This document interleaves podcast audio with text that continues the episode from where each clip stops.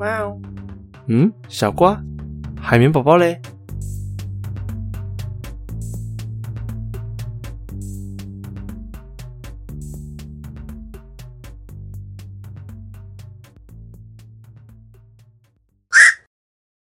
各位听众，大家晚安。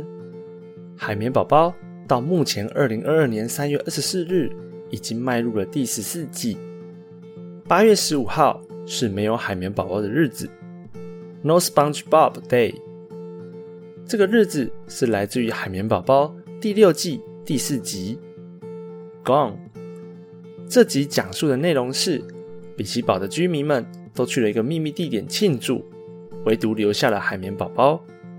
而海绵宝宝则是一个人在比奇堡里扮演大家和自己互动，直到大家回来之后，海绵宝宝才恢复正常。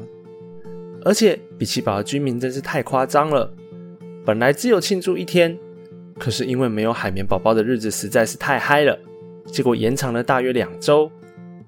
庆祝的过程包含建立海绵宝宝的木质雕像，然后把它烧掉之后。大家在这个灰烬上面跳舞庆祝，有没有人觉得这一段很熟悉呢？其实这很像在影射美国的火人节 （Burning Man） 哦。我搜寻了一下火人节的起源，简单介绍一下，分享给大家。火人节起源于一九八六年旧金山的贝克海滩，由拉里·哈维、杰里·詹姆斯和他们几个朋友发起的夏至萤火仪式。他们在沙滩上竖起二点七公尺高的木质人像和一座比较小的木质狗狗，然后将之点燃。每一年都有举办这样的仪式，可是，在一九九零年时被警察勒令中断，因为他们没有申请许可证。于是，他们把活动移动到内华达州的黑石沙漠去举办。每一年都有好多人参加。在二零一九年，总共有七万人参加了火人祭，而二零二零和二零二一年，因为 COVID-19 的疫情，这个活动变成线上举办了。火人祭的活动包含十个原则：第一个，对祭典内的活动有着极大的包容；第二个，参加者之间无私的给予还有馈赠；第三个。在活动中所带来的物品，都不能把它当做是一种商品。第四个，在黑石沙漠的恶劣环境里面，必须学习自力更生。第五个，你必须在活动里面展现自我。第六个，发挥社区内互助的精神。第七个，要发挥公民的责任。第八个，在这一片自然环境里。不留下任何人造的痕迹。第九个，每个人都要积极的参与。第十个，活在当下。在祭典中，大家会建立黑石城 （Black Rock City），也会建造其他大大小小的聚落。每一个聚落都有一些主题，也代表该聚落的人有着相同的理念或艺术气息。每年的聚落都会有不同的样貌和文化，也同时代表着现实社会不断的在改变。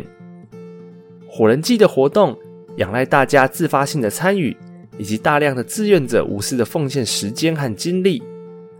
最大的活动就是他们会在最后燃烧他们搭起来的圣殿，也代表着烧掉过去种种的事情，一切在当下重新开始。台湾也有自己举办的火人祭。在二零一九年正式在官方登记，名称叫做“龟宴 ”（Turtle Burn）。举办的地点是在宜兰可以远眺龟山岛的地方。想了解更多的话，我会在我的粉丝页里面放上官方链接。好的，我们谈论的依然是可爱的海绵宝宝，对吧？大家对海绵宝宝存在很多疑问，其中最常被提起的就是：哦，这块黄色的海绵怎么那么无厘头？他有病吗？没错，海绵宝宝的行为几乎就像是 ADHD 患者，也就是注意力缺乏或称为过动症。卡通里面有一集，章鱼哥觉得他的笑声很讨厌，而且常常被干扰。他就威吓了海绵宝宝说：“如果你一直笑，你会笑坏你的快乐心，并且生重病。”这句话吓得海绵宝宝开始压抑自己，告诉自己不要笑，不然他的快乐心会坏掉。结果导致海绵宝宝忘记了怎么笑，而且还出现极度焦虑以及忧郁的倾向。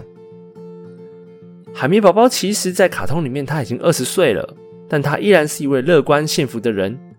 他永远都活在当下，没有心机，也充满热情。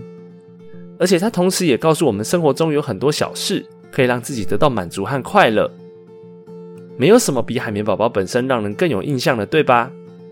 而且大家都爱海绵宝宝，他在大家的陪伴之下，也会变得越来越好的。就像一位很有名的奥运游泳选手飞鱼菲尔普斯，他也是 ADHD 的患者哦。那么，既然海绵宝宝这么棒，那为何还要庆祝没有他的日子呢？其实大家都知道，消失的总是最珍贵。在我的 Podcast 节目第三集中提到，和自己独处是一件有益身心的事情，以及第八集的内容，你可以找到证明自己是幸福的方式有哪些。多听我的 podcast，以及要告诉自己是快乐的。